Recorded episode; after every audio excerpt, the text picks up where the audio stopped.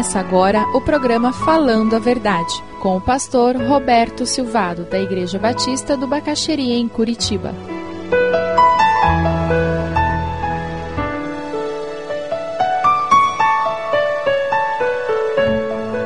Texto de Atos dos Apóstolos, capítulo 10.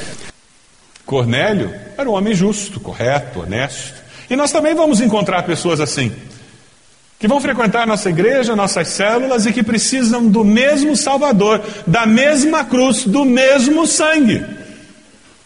Com esses nós não vamos ter que lidar para ele abandonar o álcool, a droga, nós não vamos ter que lidar para ele parar de bater na esposa, com esse a gente vai ter que dizer para de achar que você é melhor que os outros, para de ser orgulhoso, para de ser prepotente, para de se sentir justificado pelas suas ações, reconheça que você é pecador. Mas todos nós precisamos ser confrontados com esses paradigmas humanos que nos impedem de ouvir a voz de Deus e de experimentar a voz de Deus. Cornélio só encontrou a Deus de fato quando ele resolveu quebrar os seus paradigmas, os seus preconceitos, as suas razões, os seus porquês e os senões e nesse momento em que ele diz: Olha, eu não sou judeu, mas esse Deus aí de Israel é o Deus verdadeiro, eu quero buscar. Olha, na minha casa não entrava judeu, mas sabe, eu vou mandar buscar porque Deus me mandou buscar e eu vou trazer esse judeu aqui para ele me falar. Olha, não sei o que ele vai me dizer, mas eu quero conhecer a Deus e eu vou deixar que ele fale. E porque ele tinha um coração assim, ele experimentou o poder de Deus transformando a sua vida. Quem sabe você vem aos nossos cultos, esteja conosco, participe até de uma célula, mas eu lamento dizer que isso não salva ninguém, isso não transforma ninguém. É que nem ir até a praia, olhar o mar, sentir o cheiro da marisia, até o respingo das ondas, mas você não sabe o que é tomar um banho de mar gostoso se você não entra na água. E não deixa que a água envolva você completamente. Pedro pôde ser usado porque ele quebrou seus preconceitos. Cornélio, seus familiares, puderam experimentar o poder e o amor de Deus porque eles quebraram seus preconceitos.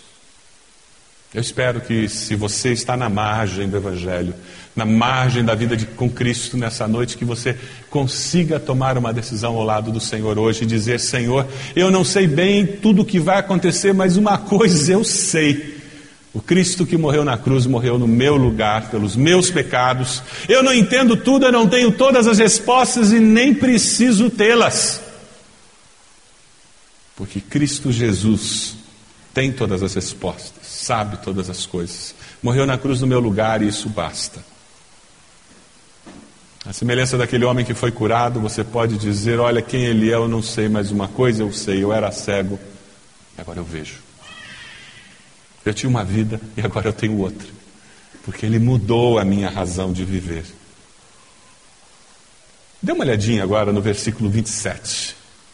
Pedro é chamado, quebra os seus preconceitos, Cornélio quebrou os seus, agora chega Pedro naquela casa. Imagina a cena: uma casa com várias pessoas. Pedro chega, não conhece ninguém, e aquele homem Cornélio diz: Você é Pedro, aquele Pedro que Deus falou para mim, ótimo. Eu reuni aqui quem?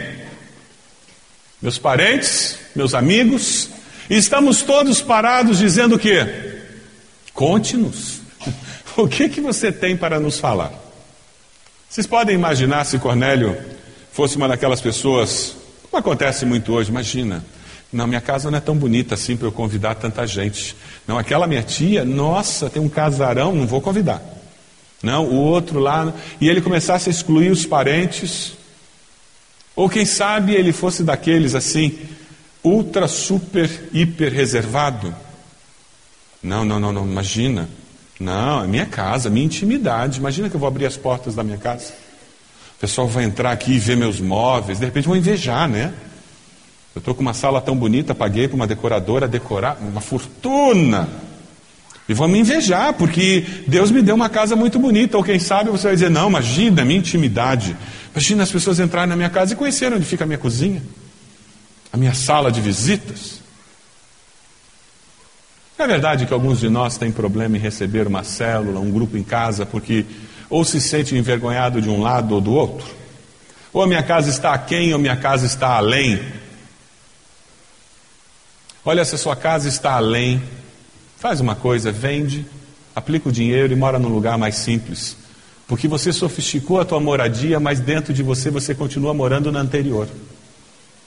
Você está achando que mora num lugar bom demais. É melhor não morar lá. Porque não é sua casa. Se você acha que o que você tem é muito feio, muito ruim, você tem vergonha, morde a língua. Depois pede perdão a Deus por ter um coração ingrato. Você faz parte de uma minoria dos 6 bilhões de habitantes desse planeta que tem um lugar que você pode chamar de casa, que tem uma porta, janela e tem móveis lá dentro. Na Índia, milhões centenas de milhares moram nas ruas, nasceram nas ruas, cresceram nas ruas, casaram nas ruas e estão criando seus filhos nas ruas. E você deve me dizer que tem vergonha, porque aquele conjunto habitacional, não sei das quantas, não sei aonde, bloco 157Z, 27 andar por escada. Mas é teu, é o cantinho que Deus te deu. E se não tem móvel, senta no chão. Mas nunca deixe que ingratidão cresça no seu coração.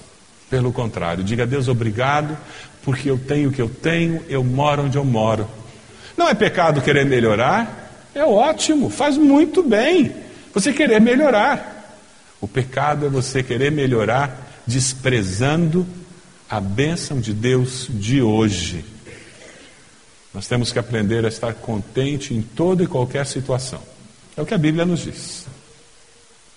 Eu quero melhorar. E não tem nada de errado com isso. Mas graças a Deus, eu tenho o que eu tenho, eu moro onde eu moro, eu vivo onde eu vivo. Amém? E é por isso que você vai abrir sua casa para receber a célula. É por isso que você vai abrir sua casa para receber o um grupo de casais. É por isso que as células não podem ficar muito grandes, porque senão em algumas casas não cabem. Aí só pode receber quem tem apartamento com mais de 150 metros quadrados, sabe? Porque menos que isso é bobagem, é muito pequeno. Não dá para receber. Ou então só quem tem apartamento que tem salão de festas. Meus irmãos, a célula tem que se reunir na casa das pessoas, sabe por quê? Porque uma das forças que ela tem é a característica familiar. Nós, como célula, somos uma família. Quando você abre a sua casa, você está dizendo para aqueles irmãos da célula que eles são família de Deus para você. Não leva lá para baixo no condomínio, não.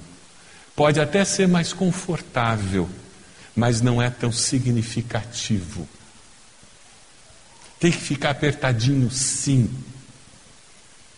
Pega o banquinho da cozinha, aquele velho. Que banquinho bom é velho, né? Já percebeu? Os novos quebram fácil.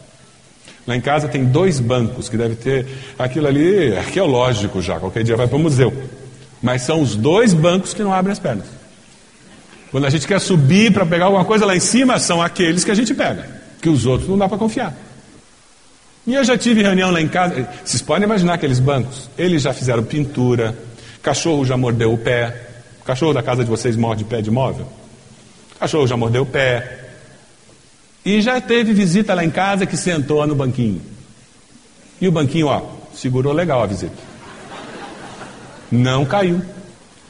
Mas sabe, é, é, aquele ambiente da casa que vai fazer com que o seu vizinho, o seu parente, o seu amigo se sinta em casa Baixe a guarda, pare de levantar os muros de resistência e descubra que há um Deus que é amor e que esse amor se revela naquela comunhão do momento da célula. Ah, meus irmãos, eu já participei de célula em que metade da célula estava na sala, outra metade estava na cozinha. E tentando não comer o lanche. Porque não cabia. Que bom. Que bom. Mas é por isso que ela tem que multiplicar. Você começa a passar de 10, 12, 15 pessoas, começa a ficar difícil botar dentro da casa da gente. E quanto mais o ambiente parece familiar, mais gostoso é. E mais Deus se manifesta. Se você é um desses que ainda tem sofrido com essa questão de abrir a casa, de ter gente estranha lá em casa, em nome de Jesus, quebre esse muro.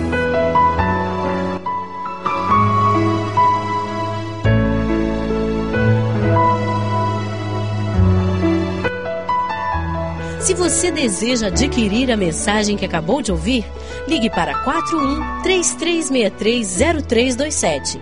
Mencione o título ou o dia da mensagem e envie um e-mail para vida@ibb.org.br.